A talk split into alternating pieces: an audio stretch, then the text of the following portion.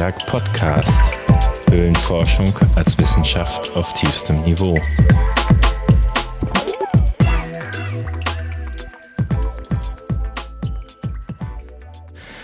Ich bin heute bei Petra Bold vom Höhlenverein Blaubeuren äh, zu Gast, Corona-konform im Wintergarten.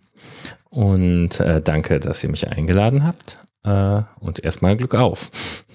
Gerne freuen uns, dass du hier bist. Und bei uns sagt man ja bei den Höhlenforschern mehr Glück tief. Ja. Ich Aber ich weiß, bei euch liegt das an der Bergwerksgeschichte. Ne? Einmal, klar, komme ich so richtig aus dem Ruhrgebiet oder meine Großeltern kommen aus Essen. Ruhrgebietiger geht's nicht. Und zum anderen ist ja, das Glück möge sich auftun. Es geht ja nicht um Bergauf. Genau. Und, und, wir, und wir, die Bergleute, die äh, wollen, dass eben die Adern aufgehen mhm. und dadurch sowas finden. Aber wir suchen ja unser Glück eigentlich ganz tief unten, die tollen Höhlen zu entdecken und so. Ja, da, da, da können wir eigentlich mal direkt einsteigen, weil ihr habt irgendwie gerade ziemlich tief, ziemlich toll entdeckt, oder? Ja, da sagst du was.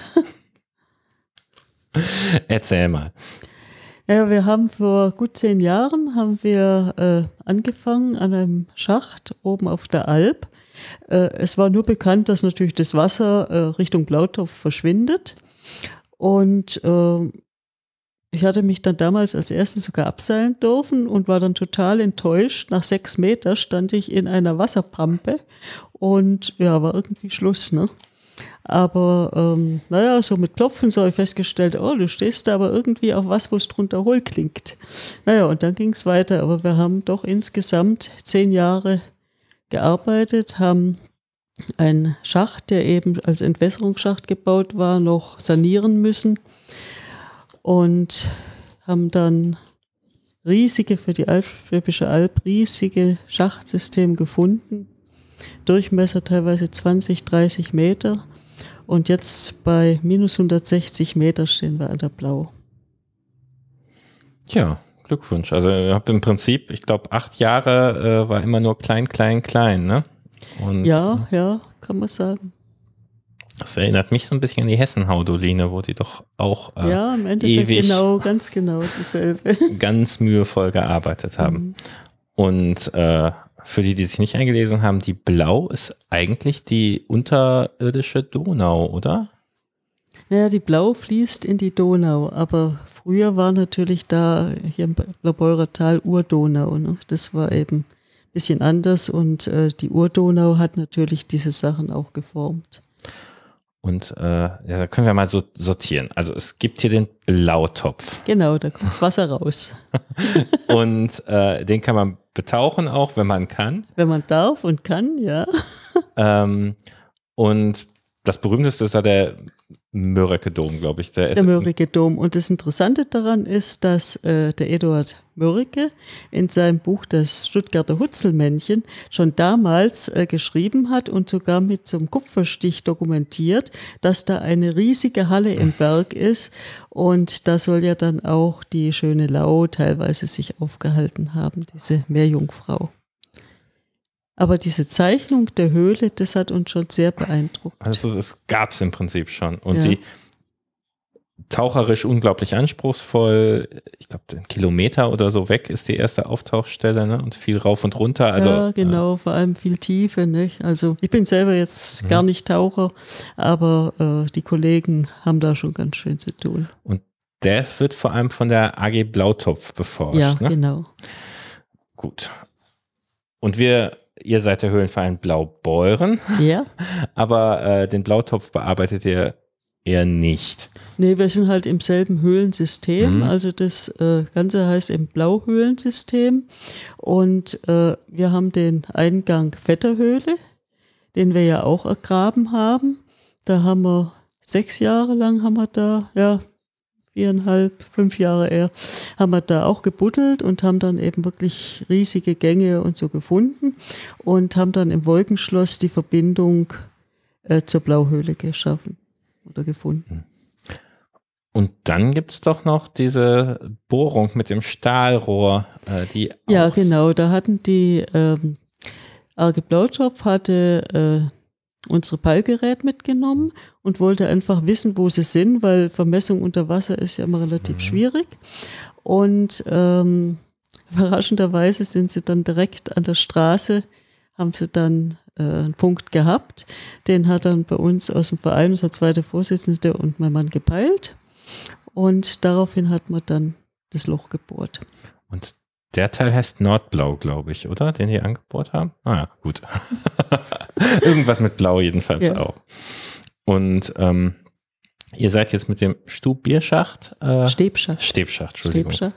Äh, Stäbschacht sozusagen auch wieder an dem System weiter. Ja, das Wasser ist das gleiche, nur auch da ist wie bei der Hessenhaus so, dass eigentlich gehört die Höhle erst zum System, wenn man auch durch kann. Hm. Und daher gehört der Stäbschacht noch nicht zum Blauhöhlensystem. Wenn auch, wie gesagt, das Wasser äh, eindeutig da rauskommt. Ich bin total gespannt. Jetzt am Wochenende ist einiges durch ein riesen Hochwasser verlustig gegangen da unten. Ob es dann wohl mal am Blautopf oder im Mörrigedom rauskommt. Hm. Ah, das ist interessant. Und äh, für die, die nicht aus der Region sind, also ein Teil der Donau versickert, manchmal die ganze sogar, ne? Ja, bei Emmendingen. Und geht hier im Prinzip drunter durch. ja, ja, gut, aber das Wasser, das kommt das dann am Achtopf wieder raus. Das ist dann was anderes. Und das, das ganze Blauhöhlensystem ist, wo mal die Donau war, vermutlich. Also du ja, meinst gerade also in, die, äh, das entwässert äh, ins Urdonautal. Also da jetzt die Strecke Schelklingen, Blaubeuren und so, das ist das Urdonautal, wo eben die Urdonau durchfloss. Und äh, in dieses Urdonautal entwässert äh, praktisch die gesamte Region von Zeiningen über Leichingen, ja, rüber Blaubeuren eben alles äh, zu uns. Nächste Quelle ist dann wieder die kleine Lauter, die dann wieder extra entwässert. Mhm. Gut, also irgendwie großer Erfolg nach langem, langem, langem Buddeln da an dem Schacht. Ja, genau. Ja. Aber irgendwie zeigt sich doch so, dass halt, um Erfolge zu haben, in allen Höhlen der Alp muss man immer sehr, sehr lange buddeln. Also wir hatten ja jetzt nicht nur im Stäbschacht, wir hatten ja auch im Fahrenwiesschacht jetzt einen großen Erfolg gehabt. Das ist bei Justingen. Und da ist jetzt aber auch schon, weiß nicht, sechs, sieben Jahre her, da ist ein Mann über die Wiese gelaufen und ist dann irgendwie mit seinem Fuß eingebrochen, hat dann sofort den Forster benachrichtigt, ah, gefährlich und so. Und da haben wir auch jahrelang gegraben, gesichert, Stahlrohre reingezogen und jetzt Anfang 20 auf minus 98 Meter. Und da geht es weiter. Auch weiter nach unten. Weiter nach unten, aber man muss wieder ein bisschen graben. graben, graben, graben. Graben, graben, ja. Ähm, ja, und die Vetterhöhle, äh, habt ihr die komplett ergraben? Nee, die ist eigentlich. Äh, wir, haben, ja, wir haben schon relativ viel graben müssen. Also haben wir 40 Meter haben wir definitiv ausgegraben. Und dann kamen wir in die erste Halle. Und dann war aber wieder im Prinzip Schluss. Dann haben wir aber gemerkt, wo die Luft herkam, haben dann einen Schluf ausgegraben, kam dann die zweite Halle, haben dann auch wieder lange gesucht, aber nichts Offenes gefunden, haben dann wieder gegraben. Und jetzt letztendlich sind wir dann bei ungefähr auch minus 60 Meter, minus 50 Meter. Da ist dann alles offen. Und da haben wir dann zu guter Letzt nach einigen Jahren einen neuen Schacht bauen müssen, weil der alte einfach mit Holzausbau labil geworden mhm. ist. Und da haben wir dann uns auch mühsam 30 Meter runtergeschafft, ein, eingerohrt. Wie macht ihr das? So wirklich Eimer und Seilzug? Oder, ja, äh, genau. Er hockt unten mit seinem Hämmerchen, ne? Mhm. ganz traditionell. Und ja gut, also es gibt schon mal Sachen, also wo man dann auch mit Spaltkeil ein bisschen was machen kann, wenn es eben Fels ist. Mhm. Aber im Normalfall Sediment einfach zur Hand rausgraben. Dann schafft man so zwei Kubikmeter an einem Samstag, wenn es gut läuft. Wenn es gut läuft. Wenn es ja. schlecht läuft, einen halben. genau. Hm, da braucht man Ausdauer. Genau. Allerdings haben wir ab einer gewissen Tiefe dann oben immerhin eine Seilwinde immer aufgestellt. Mhm. Und der Vetterhöhle hatten wir sogar drei Seilwinden, weil der ja ging nicht senkrecht, der Schacht. Und die Stufen, da mussten wir dann praktisch immer wieder den Eimer umhängen und ist dann mit drei äh, Seilwinden hochgezogen Ja, und, werden. und das wird ja schnell auch erstaunlich komplex. So Seilwinde klingt erstmal einfach, aber die aus dem Baumarkt ist zu langsam und ähm, die Sachen, die sich verhaken können und so. Also ich habe ziemlich am Anfang meiner Karriere so ein Albtraumprojekt gehabt. Ich glaube, da waren wir ähm, nachher 14 oder 18 Meter mit Seilwinde fördern ähm, durch einen Betonschacht, aber äh, dann verhakt, also der Schacht war nicht sauber, dann verhakte sich der Eimer irgendwie und die Seilwinde zog weiter und das Ganze riss ab und äh, Ja, man, man sammelt seine Erfahrung im Laufe der Jahre. Also gerade bei der Vetterhöhle ist eigentlich bei uns alles wirklich reibungslos gelaufen. Vor allem dann mit dem neuen Schacht. Mit dem alten Schacht hatten wir halt Seilwinden im Schacht unten auch, wegen dieser äh, Wechsel. Und da leidet halt die Elektronik und, und die ganzen Kabelgeschichten und so, was halt immer wieder Ausfälle gibt. ja, also wer Winschen lernen will, soll zu euch kommen und Ja, einfach genau. mal ein Jahr mitgraben und Ja, dann weiß genau. er, wie es geht.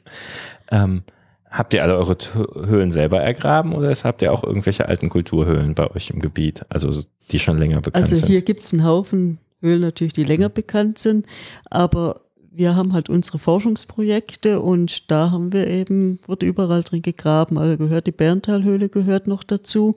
Und auch da haben wir im Laufe der Jahre immer wieder neue Teile entdeckt und ähm, ja, sind jetzt im Moment eben, nachdem man vor einem, etwas über einem Jahr wieder einen neuen Teil gefunden hat, muss man aber auch weiter graben. Aber die war schon länger bekannt. Ne? Die Höhle selber war schon länger bekannt, war auf äh, 30 Meter, schon, hat schon Gustav Rieck drin gearbeitet.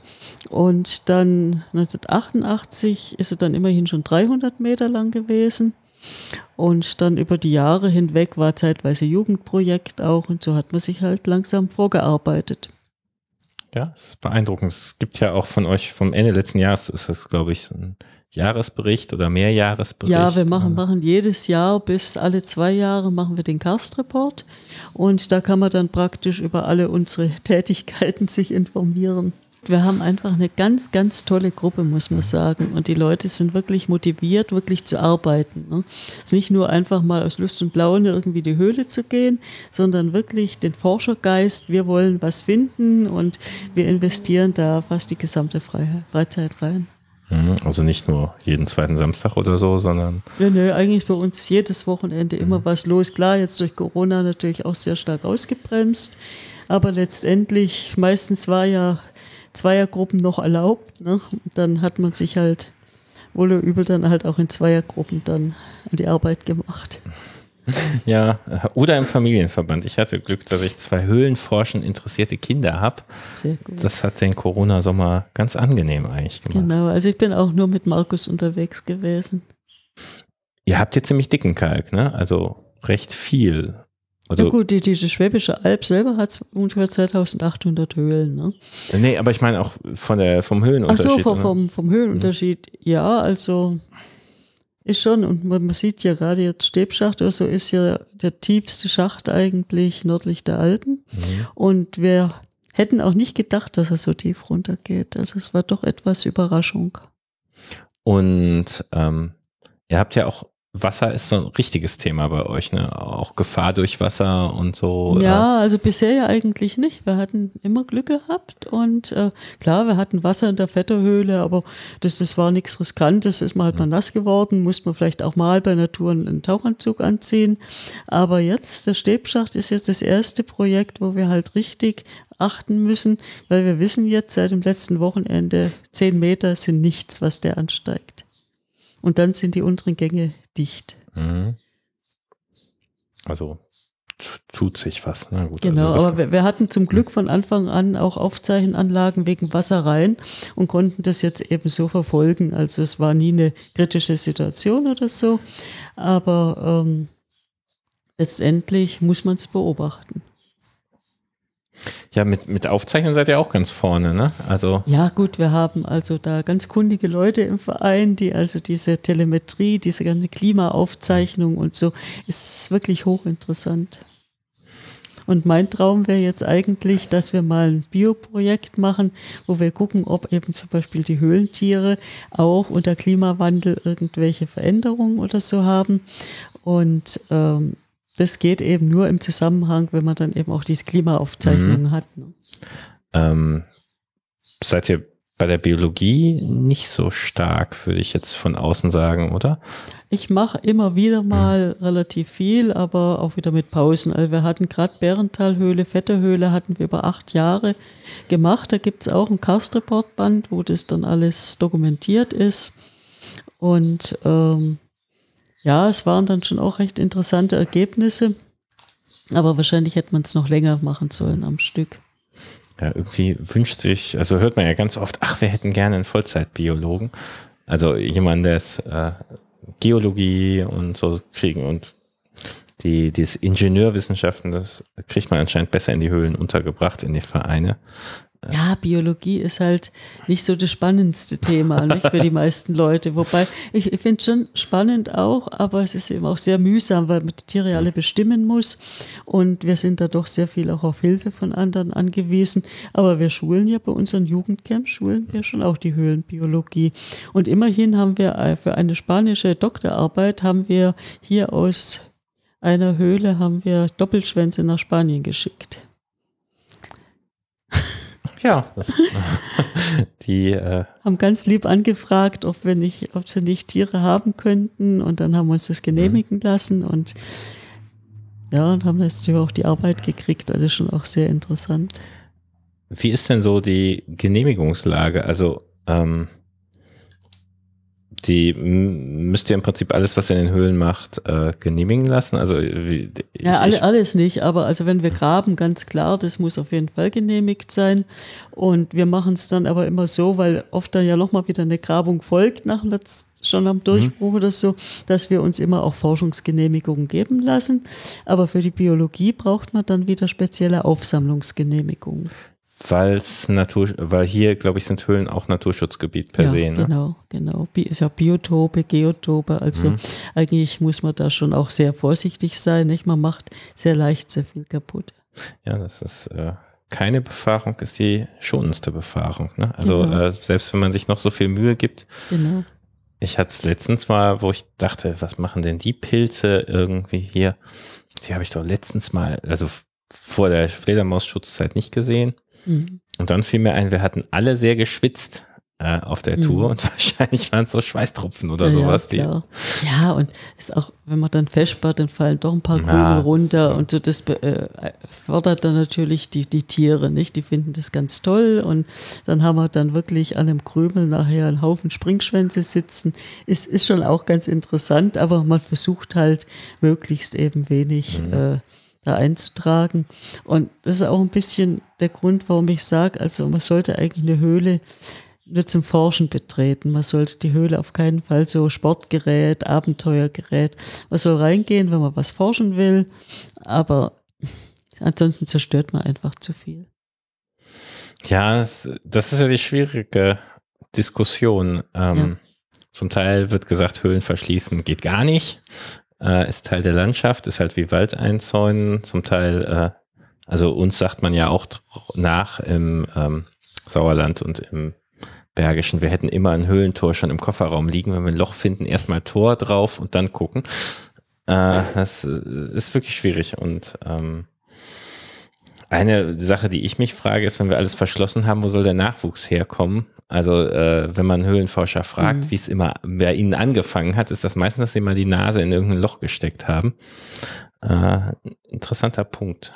Ja gut, Nachwuchs machen wir mhm. eben wirklich ganz viel Jugendarbeit. Also ist auch so ein bisschen mein Steckenpferd. Wir gehen an die Schulen, wir haben Höhlen AG und wir versuchen die einfach, die Jugendlichen für die Forschung zu gewinnen. Ja. Zu sehen, dass es eben auch Spaß macht, wirklich forschen zu gehen und halt nicht nur mal kurz eine Höhle durchzulaufen und sagen, ja, ist hübsch und dann schöne Tropfsteine und so, sondern wirklich auch zu überlegen, was kann ich in der Höhle forschen und sie dann mit einbeziehen. Also das hat sich sehr gut bewährt. Ja, da kommen wir eigentlich zum Hauptteil, warum ich hier bin. Fangen wir doch mal ganz von vorne an. Wie bist du denn in den Höhlenzaubertrank gefallen? Ja, bei mir war das durch die Familie bedingt. Also mein Vater hatte ja internationale Fachbuchhandlung für Höhlenkunde ah. und dann war ich natürlich ganz früh im Prinzip da mit dabei. und habe dann aber eigentlich richtig angefangen 1973 bei einem internationalen Jugendhöhlenforscherlager am Hohenstein in Franken und seitdem bin ich dabei geblieben. Habe dann selber eben auch angefangen in Absprache mit dem dortigen ähm, Organisator, dem Charlie Hager, habe ich dann angefangen hier auf der Alp, haben wir alle zwei Jahre abgewechselt, auch die Camps zu organisieren. Er hat dann aus Altersgründen aufgehört und seitdem machen wir eben alle zwei Jahre unser Juhöfola. Jugendhöhlenforscherlager. Ja, genau. Ich, ich bin noch bei der Buchhandlung. Ja. Die hieß Mangoldche. ja. Genau. Ähm, das ist, findet sich in den alten Sachen immer, da kriegen sie ihre Sachen her. Mhm. mhm. Das ist ja spannend, dass du daher kommst. Da, genau, und da habe ich praktisch schon als kleines Kind die erste Höhlenluft geschnuppert. Ähm, es gibt aber eigentlich keine Nachfolgeorganisation. Nee, leider nicht. So ähm, alles jetzt verstreut. Ja, genau. Also ich mache halt bei uns im Verein, da gucke ich schon immer nach Neuerscheinungen und interessanten Büchern und dann biete ich das aber nur innerhalb vom mhm. Verein mhm. und bei, bei Vorträgen und so ein bisschen an. Aber nee, also so, so eine richtige Buchhandlung, die das weiterführt, gibt es nicht. Liegt aber auch daran, was das halt finanziell sehr uninteressant mhm. ist. Gibt es nicht diesen einen Engländer, der immer ein Büchertisch... Ja, der Tony Oldham, mhm, der, genau. äh, aber ich weiß der, gar nicht, ob er es jetzt auch noch macht. Der ist auch schon ganz schön old jedenfalls. Ja, genau. Ne? ja, ähm, ja, spannend. Das, äh, ich habe mich nämlich immer gefragt und äh, heute findest du nichts mehr darüber, außer alte Verweise. Jetzt weiß ich mal, wo, wo das herkommt. Ja, und das ähm, Jugend, Jugendhöhlenforscherlager, ähm, das machst du jetzt auch seit Ewigkeiten. Bist du da äh, der, der äh, die treibende Kraft hinter, ne? Ja, genau. Also wir hatten das erste war 1986 und äh, ja, seitdem, ich glaube, ein einziges Mal ist es ausgefallen, aber sonst wirklich jedes zweite Jahr. Und natürlich das Corona-Jahr mhm. ist auch ausgefallen. Und das ist eigentlich die einzige organisierte Ausbildung in Deutschland. Ne? Ja, also, oh, genau. Also es gibt gar Vor nichts. allem eben, wo man wirklich sagt, ist eben nicht nur so mal ein Wochenende oder so, sondern halt wirklich 16 Tage am Stück mit ganz viel Intensivkursen und sowas. Ja, mein, mein Sohn ist immer davor zurückgeschreckt, weil es zu lang war für seine Teenager-Lebensplanung. Äh, ähm, ist das irgendwie gefördert oder äh, macht er das alles aus eigener Kraft? Am Anfang hatten wir ganz gute Förderungen gehabt, aber jetzt ist so, dass wir oft private Spenden und ja, ein bisschen Landesjugendplan-Geld, aber müssen da schon ganz schön äh, schwer dran tun. Ne? Ja, also wenn irgendwer von den Hörern mal nicht weiß, wohin mit seinem Geld, das ist sicher Auf jeden ein Fall, sehr genau. wertes Spenden in die genau. Nachwuchsförderung. Das ist das dann immer hier, die 16 Tage oder? Äh? Also bei unserem Vereinsheim. Mhm. Und äh, Teilnehmer aus, mhm. wo kommen die überwiegend her? Ja, es ist gute Mischung ist Deutschland, Frankreich, Spanien, ähm, ja, Jugoslawien, Kroatien, ähm, England, hatten auch schon aus Norwegen da. Also ganz bunt also gemischt. Und nicht 80 Prozent Deutsche und äh, Nee, eigentlich ist es schon so, dass die, wenn du alle anderen Ausländer zusammennimmt, sind es mehr als die deutschen Teilnehmer. Hm. Ah, also gut, so über den Daumen. Ja, genau. Knapp es ist 50, 40. Eine richtig, richtig gute mhm. Mischung. Ja. Und äh, die, die, die wurden dann im Zeltlager. genau, wir machen ums Vereinsheim rum, kriegen wir dann eine Zeltgenehmigung, mieten noch eine Wiese dazu, weil mhm. das Gelände sonst zu klein wäre. Und haben halt im Haus schön großen Aufenthaltsraum, bisschen sanitäre Anlagen, da stellen wir dann noch einen Container zusätzlich auf, damit es dann auch reicht. Und äh, in Seißen, das Vereinsheim ist ja in Seißen, haben wir dann durch äh, die Landfrauen auch eine Unterstützung beim Kochen. Also die kochen normalerweise dann für uns und bringen das Essen dann abends hin und wir machen praktisch nur Mittags- und Frühstück selber. Und wie viele Jugendliche sind dann da so? Äh, wir haben meist so geguckt, dass wir insgesamt nicht mehr wie 28, 30 Leute werden. Gut, wir hatten schon mit, mit, über 50, aber das war dann einfach unübersichtlich und die Kameradschaft hat eigentlich dann nicht so toll funktioniert. Dann haben sich viele gar nicht richtig kennengelernt. Mhm. Und es ist ja nicht nur Sinn, eben Höhlen und Höhlenforschung, sondern eben auch ein bisschen ins Leben anderer Länder reinzugucken, in die ganze Mentalität und so. Und wenn man am Lagerfeuer mit 50 Leuten sitzt, das ist einfach nicht mehr so das. Ja, und es ist wahrscheinlich auch eine unglaubliche Vernetzungssache. Also die äh, vergessen, die verlieren sich ja wahrscheinlich nicht wieder aus den Augen. Ja, genau. Also wie gesagt, wir haben festgestellt, dass also äh, im Prinzip wäre 30 wäre so die Optimalzahl. Mhm. Und dann, ich habe mal, ich habe das Programm schon mehrfach mir mal durchgeguckt, weil ich ja immer mein Kind hinschicken wollte. äh, das ist dann wirklich von A bis Z, ne? Äh, von äh, Speleogenese bis ja. Äh, Befahrungstechnik. Ja, genau. Und eben gerade auch die, die, Biologie ist eben mit drin, äh, Hydrologie ist mit drin, es ist auch diese äh, Technik mit der äh, Telemetrie drin, Kommunikationstechnik mit drin, Peiltechnik, also ganz, ganz viele Gebiete. Tja, und was ist dein Fazit aus all diesen Lagern? Was ist das äh, Überraschendste bei den jungen Leuten? Ja, man, kann sie, man kann sie eigentlich schon unwahrscheinlich begeistern. Und vor allem, wenn sie kommen, sagen sie oft, sie haben gar nicht gewusst, dass Höhlenforschung so vielseitig ist, weil die meisten haben halt Höhlenforschung bis dahin gemacht, indem sie in Höhlen gegangen sind und dann war es das auch. Ne? Aber was es da so viele Möglichkeiten gibt in der Forschung, das kannten die meisten nicht. Ja, man muss sich gar nicht schmutzig machen. Man kann es sogar am Schreibtisch zur Not machen. Ja, also unsere Telemetrie, wir können jetzt jederzeit gucken im Stäbschachtgrad, wie ist denn der Wasserstand und wie ist es mit der Luft und die Temperatur mhm. und, und all das. Also äh, hat den Vorteil, dass man eben auch bei Hochwasser, wenn man nicht rein kann, die Daten sieht. Ja, also aber zum richtig Forschen natürlich, zum Weiterkommen, da muss man schon den Dreck runter. Und wie kriegt ihr die Referenten zusammen für so viele Themen? Das ist auch richtig anspruchsvoll sein. Ja gut, ich meine, wenn man es zum 15. Mal macht. Äh ja, sagen wir so, Referenten, die wir einfach nur mal für ein, zwei Tage zusätzlich haben, ist relativ einfach. Schwierig sind die Gruppenleiter, mhm. die dann mindestens eine Woche, also wir haben oft eben welche, die dann eine Woche nur machen und dann muss wieder gewechselt werden. Äh, das ist eigentlich ein ganz großes Problem, das immer hinzukriegen. Und haben durchaus auch Personen wie jetzt mein Mann oder so, der dann wirklich diverse Kurse machen muss. Dann macht er eben vier Tage den Kurs, die nächsten vier Tage den anderen mhm. Kurs und so. Äh, das war früher einfacher. Weil also da haben sich doch viel mehr Leute noch bereit erklärt, einfach da ja mehr oder weniger ehrenamtlich, nicht? Das wird ja nicht bezahlt oder so. Was, was meinst du, was der Grund dahinter ist? Ja, vielleicht weniger Freizeit. Mhm. Oder, Oder was die Leute eben auch vom Beruf her einfach eingespannt sind, einfach Urlaub, wirklich Urlaub brauchen, ausspannen wollen. Und die Zeit dann doch mal zum ja. Urlaub fahren nutzen. Mhm. Klar, es ist, ist, schon 16 Tage am Stück, da ist die Hälfte von seinem Urlaub ist mhm. einfach weg. Ne? Und dann gibt es Leute, die haben dann immer mal unbezahlten Urlaub genommen. Das ist aber ein ganz schön teurer Spaß, ne? wenn man da zwei Wochen unbezahlten Urlaub nimmt, um halt Höhlenforscher auszubilden. Ja, das. Ja. Stimmt, wobei ich stelle es mir halt auch echt spannend vor, aus so vielen Ländern so junge Leute, äh, das macht ja sicher Ja, also ich finde auch, das ist wirklich ein Riesenerlebnis, auch für einen selber, auch als Organisator und so. Aber ähm, ja, der eigene Urlaub leidet halt drunter.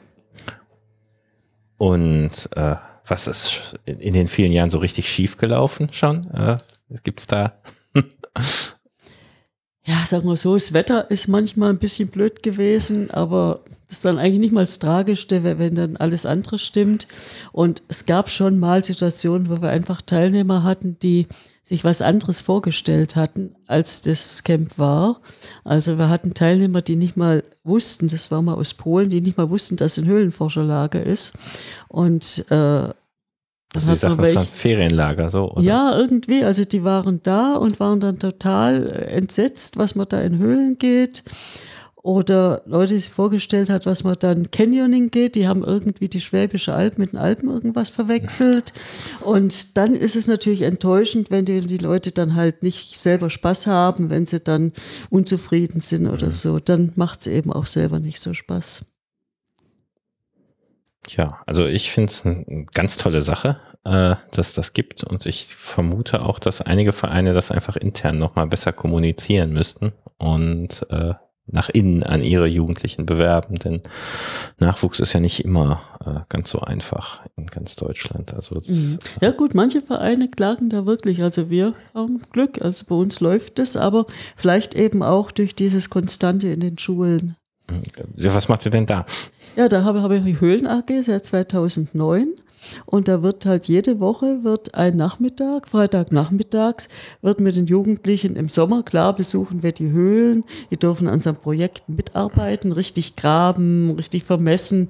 Klar, es wird vorher geschult, aber geschult wird vor allem im Winter, weil man kann ja auch im Klassenzimmer vermessen üben, man kann Schulhaus vermessen, man kann das Cavelink, die Kommunikation im Schulhof aufbauen und in die verschiedenen Klassenzimmer dann rein. Man kann zwischen den Stockwerken peilen. Also da gibt es ganz viele Möglichkeiten. Und so machen wir im Winter eben, wenn Fledermausschutz ist, wirklich die Theorie. Und im Sommer gucken wir, dass wir das Gelernte dann in Höhlen auch anwenden. Kurze Zwischenfrage. Ähm, eure Höhlen sind alle von der Sch- Fleder Fledermaus-Schutzzeit betroffen? Ähm, Alle Höhlen sind generell von der Fledermausschutzzeit ja, betroffen. wenn, wenn sie kein Quartier sind. Man sieht es ja nicht wirklich. Also wir wissen einfach, wie schwierig das ist, weil die Tiere verstecken sich in die letzten Spalten. Und generell steht eigentlich im, im Gesetz, dass man eben im Winter mögliche Quartiere, man es nicht genau weiß, halt eigentlich meiden soll. Also wir sagen immer, wir gehen halt im Winter im Normalfall nicht in Höhlen. Das heißt, ihr habt ein halbes Jahr Zeit für die nicht ja, vor wir Ort müssen, Arbeit. genau, wir müssen ja auch den Kastreport schreiben, Mhm. nicht die ganzen Berichte und so weiter. Gut, es gibt natürlich schon Ausnahmen, wo man dann wirklich ganz genau untersucht hat auf Fledermäuse, wo man ganz, ganz sicher ist.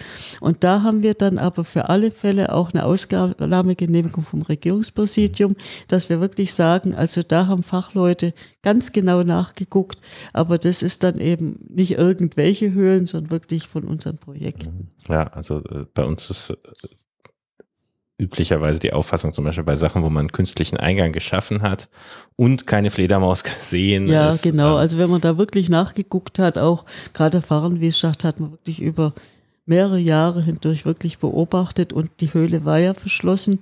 Ich sage immer, eigentlich wäre es ja schön, wenn welche drin wären, weil dann wüsste man, Ja, dass ja. die von unten hochkommen. Aber äh, sind halt nicht.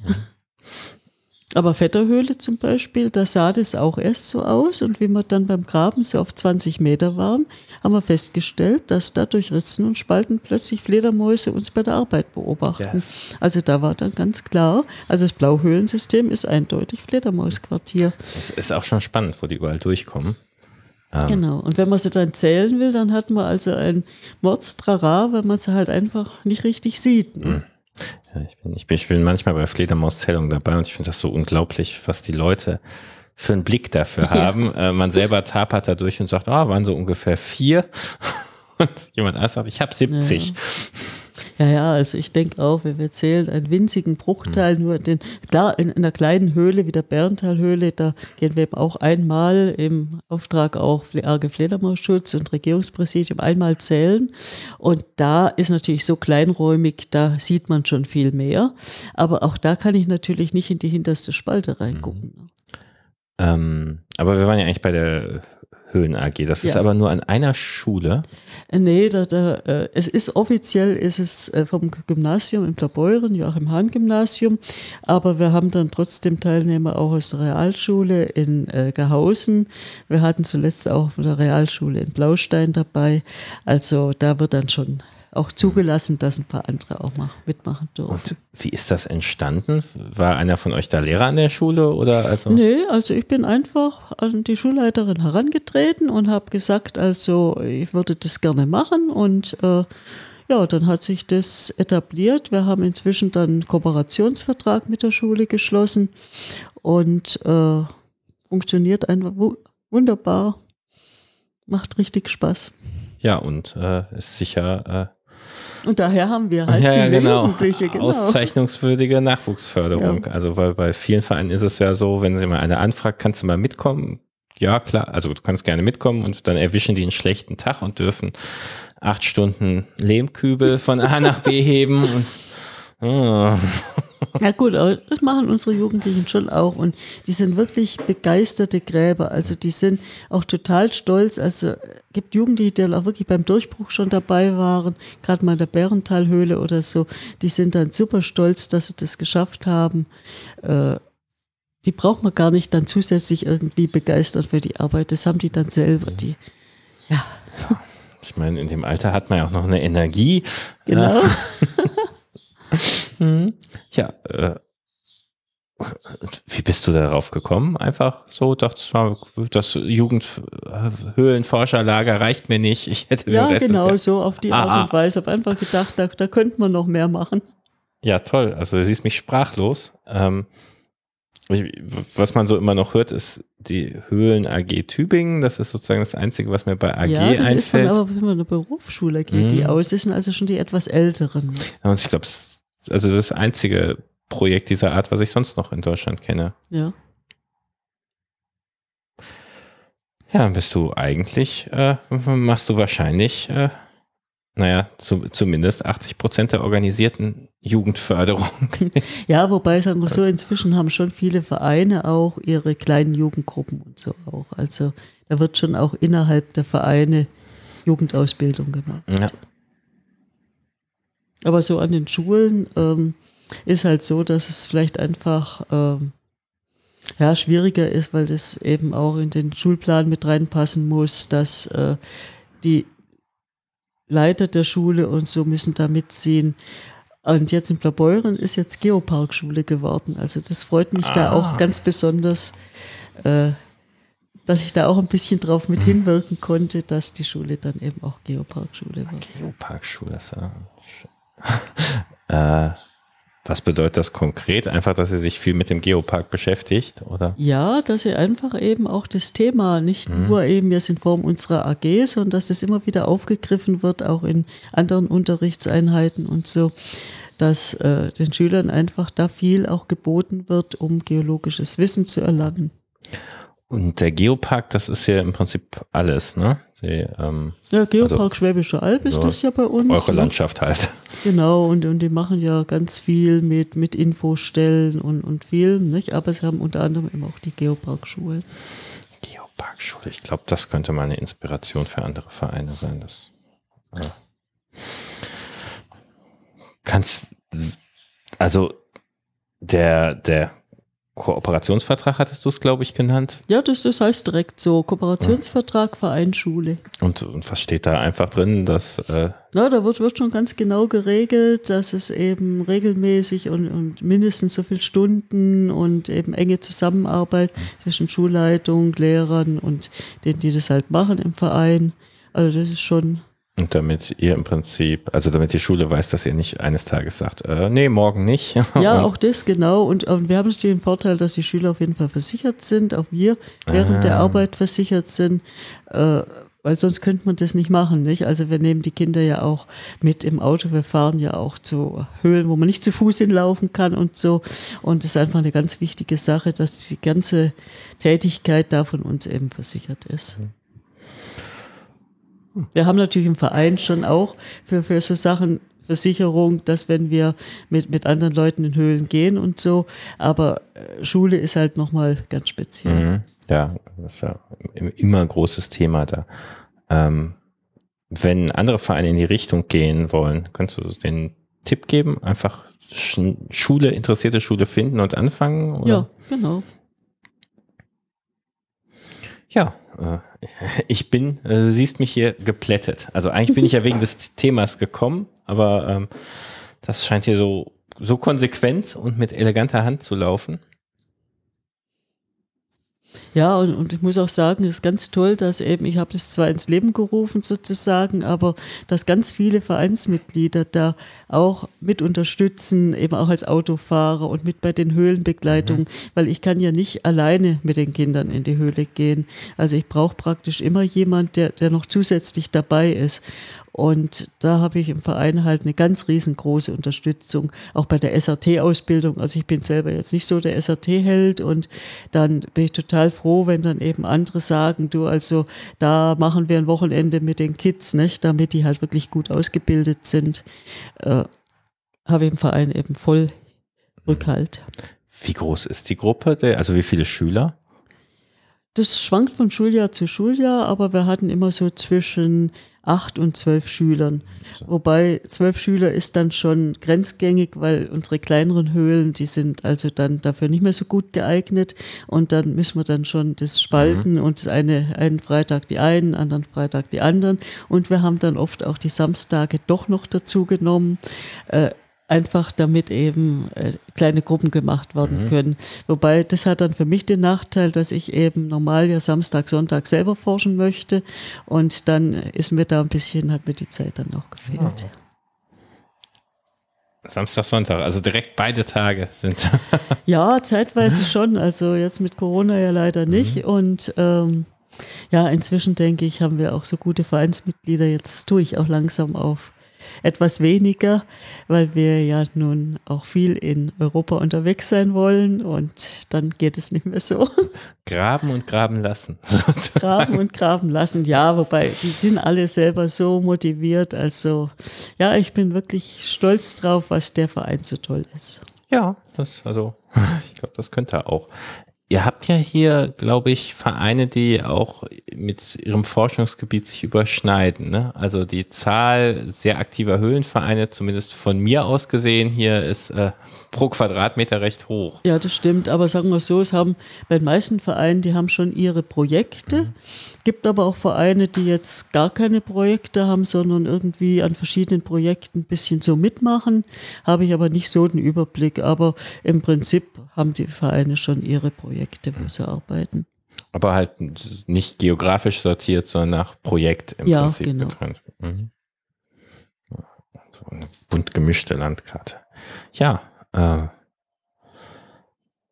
Gibt es noch was zu sagen über euren Verein? Fällt mir jetzt so auf Anhieb nichts ein, außer dass, wie gesagt, ein toller, motivierter Verein ist. Also alles, alles nette Leute. Und ja, wir hoffen halt, dass es jetzt langsam besser wird, dass wir uns einfach öfters wieder treffen können. Seit letzten Monat haben wir jetzt wieder eine Präsenzmonatssitzung im Freien. Ja.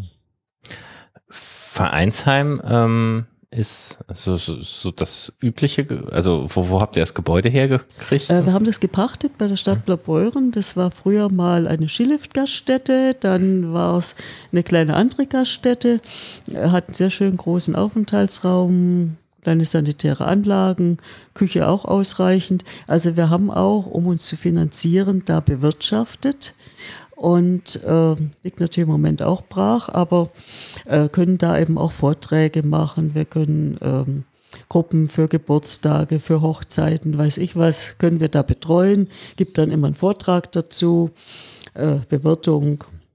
Also bewirtschaftet als Festsaal und nicht als, äh, als Festsaal oder einfach Sonntagnachmittag ah, so auch. zum Kaffeekuchen hm. einmal im Monat. Ähm, ja, und Ausbildung kann da eben auch mhm. wunderbar stattfinden. Wir bieten auch für die Öffentlichkeit, haben wir eigentlich jedes Jahr irgendwie äh, entweder über Fledermäuse oder auch schon mal Einseiltechnik zum Reinschnuppern oder Gesteinsbearbeitung, einfach verschiedene Themen, die wir dann der Öffentlichkeit auch mal vorstellen wollen. Und das findet dann eben alles am Vereinsheim ja. statt schick. Und also für mich nochmal, ich finde das mit dem Jugend, Jugendforscherlager Juhö Fola geht ja. eigentlich besser, ne?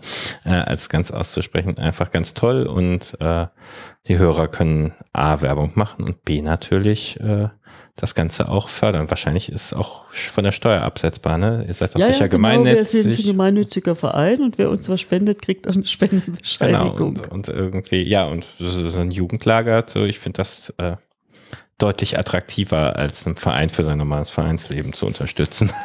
das, äh, ja. Sollen wir mal ja, drüber wobei nachdenken. kostenintensiver sind natürlich schon unsere Projekte noch, muss man sagen. Also genau. wir stecken da sehr, sehr viel Geld rein. Aber die würde ich ja als jemand aus Köln nicht finanziell fördern wollen. Da habe ich hier genug eigene Projekte. Aber äh, die. Ja, doch, aber wir haben schon äh, Fördermitglieder, die einfach aufgrund, wenn ja. die eben lesen im Castreport mhm. über unsere Projekte und was wir da arbeiten, die einfach sagen, also wir werden Fördermitglied, ja. damit wir euch finanziell ja. unterstützen. Oder es kommt auch einfach mal eine Überweisung oder so. Wir finden eure Arbeit so gut, wir wollen das finanziell unterstützen. Das ist durchaus der Fall. Die Jugendausbildung könnte jeder Höhlenforscher in Deutschland auf jeden Fall unterstützen. Auf jeden Fall, ganz klar. Gut, dann danke ich ganz herzlich für die Gastfreundschaft. Gerne. Ähm, und äh, vielleicht sehen wir uns mal unter Tage. Und ich verabschiede mich mit Glück auf. Ja, Glück auf, Glück tief, wie wir es wollen. Ne? Alles. Alles.